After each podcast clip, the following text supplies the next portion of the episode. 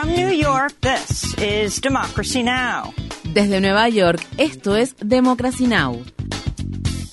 Democracy Now! es un noticiero internacional de radio y televisión que se transmite desde Estados Unidos a través de Internet en democracynow.org. Welcome to Democracy Now!, democracynow.org. Bienvenidos a Democracy Now! en español democracynow.org barra es. El informativo de Guerra y Paz con Amy Goodman.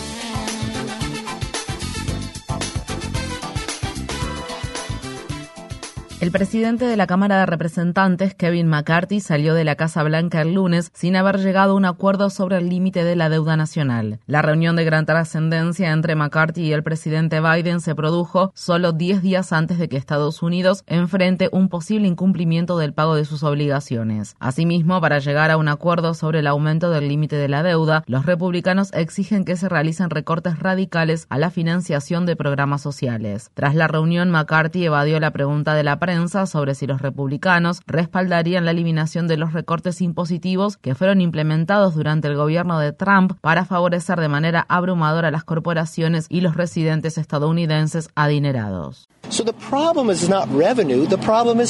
El problema no son los ingresos, simplemente creo que como cualquier hogar, como cualquier negocio, como cualquier gobierno estatal, cuando las cosas se descontrolan es necesario gastar menos de lo que se gastó el año anterior.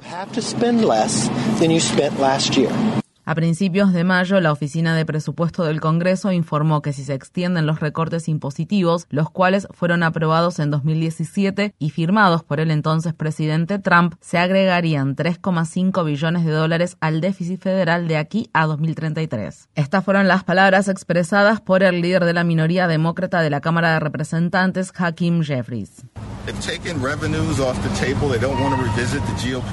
Los republicanos se niegan a hablar sobre los ingresos. Ellos no están dispuestos a revisar la estafa fiscal del Partido Republicano, que disparó la deuda en dos billones de dólares para subsidiar a los ricos, los pudientes y los que tienen conexiones personales. Ahora dicen, no, no podemos hablar sobre eso, no podemos hablar sobre los ingresos, no podemos hablar sobre ningún cambio de política que los demócratas quisieran implementar. ¿Eso suena como una negociación? ¿O es esa una situación de toma de rehenes?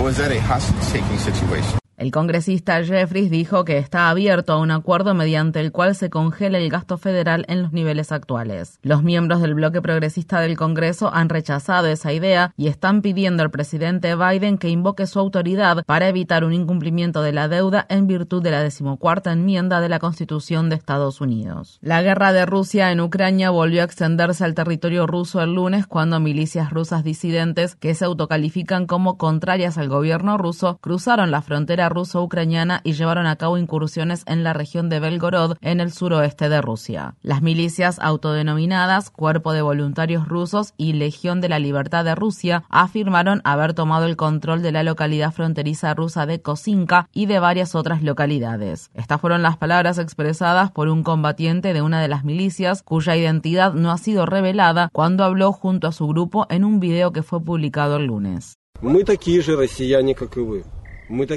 Nosotros somos tan rusos como ustedes.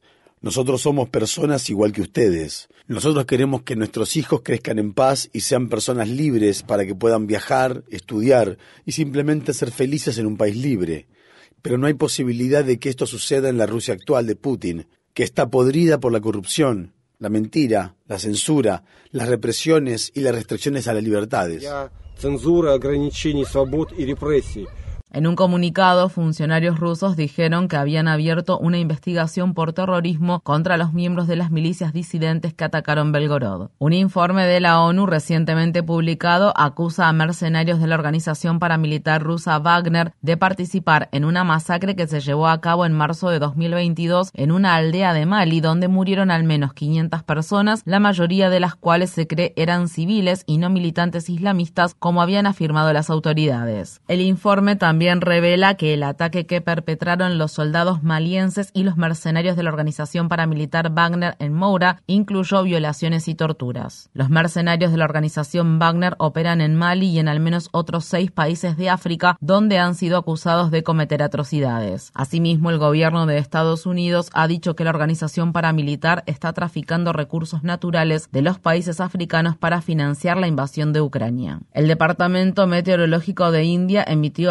de calor para la ciudad capital Nueva Delhi y varios estados debido a una ola de calor con temperaturas diurnas de hasta 45 grados Celsius. Algunas zonas del estado norteño de Uttar Pradesh han sufrido apagones de más de 12 horas pese a que el gobierno ordenó que todas las centrales eléctricas operen a su máxima capacidad. En la provincia canadiense de Alberta, los meteorólogos dicen que las lluvias y las temperaturas más frescas deberían ayudar a los bomberos a controlar una temporada primaveral de incendios forestales récord en la que ya han ardido más de 900.000 hectáreas. El humo de los incendios ha provocado alertas sobre la calidad del aire en diferentes estados de Estados Unidos, incluidos Colorado, Idaho, Montana y Utah. El lunes, la Organización Meteorológica Mundial informó que las condiciones climáticas extremas han causado unos 2 millones de muertes desde 1970, de las cuales más del 90% han ocurrido en los países del sur global. El gobierno del presidente Biden ha llegado a un acuerdo con los estados del oeste de Estados Unidos para reducir en los próximos tres años su dependencia del río Colorado y conservar su agua. Según el acuerdo, el gobierno federal distribuirá 1.200 millones de dólares a los distritos hídricos y las tribus indígenas de los estados de California, Arizona y Nevada para compensarlos por reducir su dependencia del río. Mediante el acuerdo se espera que se reduzca el uso del agua del río Colorado en un 13%. La crisis generada por el cambio climático ha provocado tres décadas de sequía que han reducido el caudal natural del río en alrededor de un 20%. Los ecologistas celebraron el acuerdo pero dijeron que se necesita una solución más permanente para proteger tanto el río como a los 40 millones de personas que dependen de él para cultivar la tierra y obtener agua potable y electricidad. Los legisladores del estado de Nevada aprobaron una medida que brindaría protección judicial a las personas que viajen desde otros estados para someterse a un aborto en Nevada. El proyecto de ley ahora debe ser firmado por el gobernador republicano Joe Lombardo, quien, según miembros de su gobierno, aún no ha decidido si lo promulgará. En noticias relacionadas, ocho mujeres se sumaron a una demanda contra la prohibición casi total del aborto impuesta en el estado de Texas, argumentando que las restricciones ponen en riesgo su salud y sus vidas, ya que se vieron obligadas a seguir adelante con sus embarazos pese a que experimentaban riesgos de emergencias médicas. Otras cinco mujeres habían presentado inicialmente la demanda en marzo. El senador republicano del estado de Carolina del Sur, Tim Scott, anunció su postulación para la nominación presidencial de su partido en 2024. Scott anunció oficialmente su candidatura el lunes en un acto de campaña que se celebró en la ciudad de North Charleston.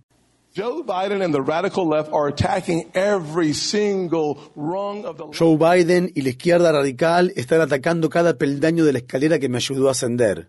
Y es por eso que estoy anunciando mi candidatura para la presidencia de Estados Unidos de América. El senador Scott es el undécimo senador negro en la historia de Estados Unidos y el segundo senador republicano afroestadounidense desde el periodo de la Reconstrucción, el cual tuvo lugar en las décadas de 1860 y 1870. Scott obtuvo la calificación A de las organizaciones en contra del aborto y a favor de la posesión de armas de fuego, una de las calificaciones más altas que otorgan dichas organizaciones. En Estados Unidos, la escritora Erin Carroll solicita modificar la demanda por difamación que presentó contra contra Donald Trump después de que el expresidente se burlara de ella en un foro abierto que se llevó a cabo el 10 de mayo y que fue transmitido en vivo por la cadena de noticias CNN, mientras una audiencia repleta de partidarios del expresidente se reía y aplaudía sus comentarios. Carroll pretende recibir al menos 10 millones de dólares adicionales en compensación. A principios de mayo, en otra demanda, un jurado de Nueva York halló a Trump responsable de difamar y abusar sexualmente de Carroll en el vestidor de la tienda Bergdorf Goodman de Manhattan en la década de 1990 y le ordenó a Trump pagar 5 millones de dólares como compensación. Los fiscales federales dirigidos por el fiscal especial Jack Smith han emitido una citación formal a fin de obtener información sobre los acuerdos que la organización Trump ha hecho con siete países desde 2017. La investigación sugiere que Smith está investigando posibles conexiones que existen entre los negocios que Trump hizo en el extranjero y los documentos clasificados que fueron llevados a su residencia de Mar-a-Lago después de que dejó el cargo.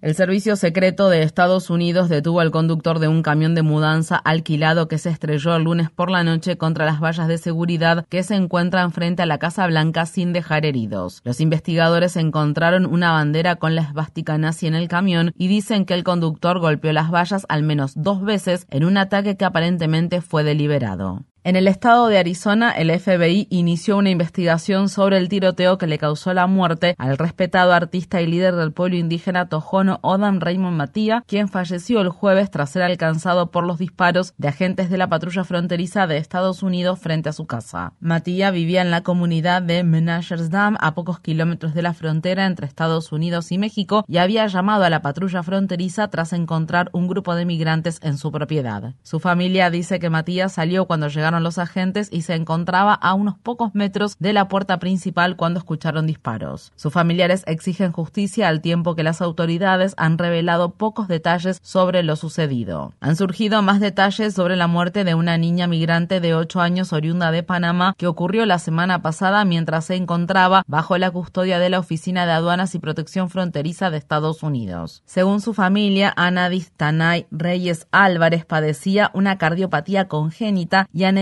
falciforme. La niña, sus padres y sus hermanos estuvieron detenidos en el estado de Texas durante más de una semana. Mientras estaba bajo la custodia de los agentes fronterizos, Reyes se enfermó de gripe. Más tarde pareció tener una convulsión y dificultad para respirar. Solo cuando su cuerpo quedó inerte y comenzó a sangrar por la boca, los agentes la llevaron a un hospital local, donde la niña fue declarada muerta menos de una hora después de haber sido ingresada. Su madre, Mabel Álvarez, le dijo al periódico New York Daily News. Ella lloró y rogó por su vida y la ignoraron. No hicieron nada por ella. En el estado de Georgia, la espantosa muerte que sufrió el año pasado la Ron Thompson, un hombre negro de 35 años en la cárcel del condado de Fulton, ha sido declarada homicidio por negligencia extrema. Los hallazgos de la autopsia independiente fueron publicados el lunes por la familia de Thompson y el abogado de derechos civiles Ben Crump. Thompson estaba recluido en el ala psiquiátrica de la prisión donde su familia dice que los insectos y las chinches se lo comieron vivo en su celda. El informe que la falta de tratamiento para la esquizofrenia que padecía Thompson, así como la deshidratación, la desnutrición, la rápida pérdida de peso y la infestación grave de parásitos en el cuerpo contribuyeron a su muerte. La autopsia independiente de Thompson, que fue financiada por la exestrella de la Liga Nacional de Fútbol Americano Colin Kaepernick, se llevó a cabo después de que el médico forense del condado de Fulton dictaminó que la causa de su muerte era indeterminada. En Hollywood, los miembros del sindicato de actores SAG-AFTRA fijaron el 5 de junio como fecha límite para que 160.000 afiliados emitan sus votos en una votación de autorización de huelga. En los últimos días, los actores se unieron a los escritores de Hollywood en las líneas de piquetes luego de que unos 11.500 miembros del sindicato de guionistas Writers Guild of America se declararon en huelga el 2 de mayo para exigir que se les paguen salarios dignos al tiempo que se disparan las ganancias corporativas. El domingo, los estudiantes que participaban de la ceremonia de graduación de la Universidad de Boston abuchearon al director ejecutivo del conglomerado de medios Warner Bros. Discovery, David Zaslav, mientras pronunciaba el discurso de graduación y gritaron paguen a sus escritores. Si quieren tener éxito, tendrán que buscar la forma de llevarse bien con todos, y eso incluye a las personas difíciles.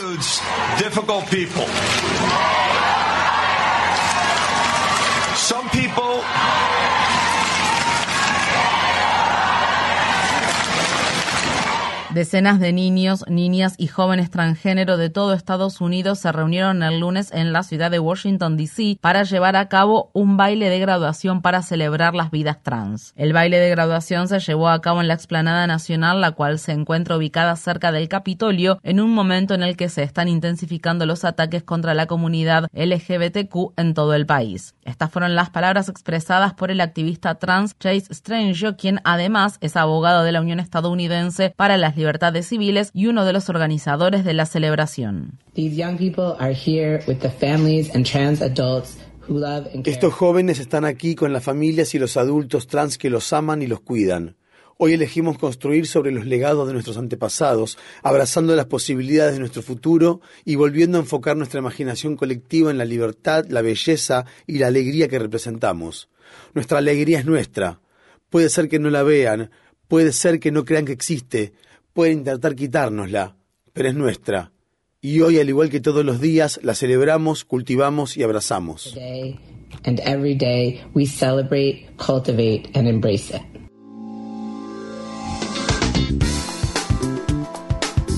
Infórmate bien. Visita nuestra página web democracynow.org/es. Síguenos por las redes sociales de Facebook, Twitter, YouTube y SoundCloud por Democracy Now! es.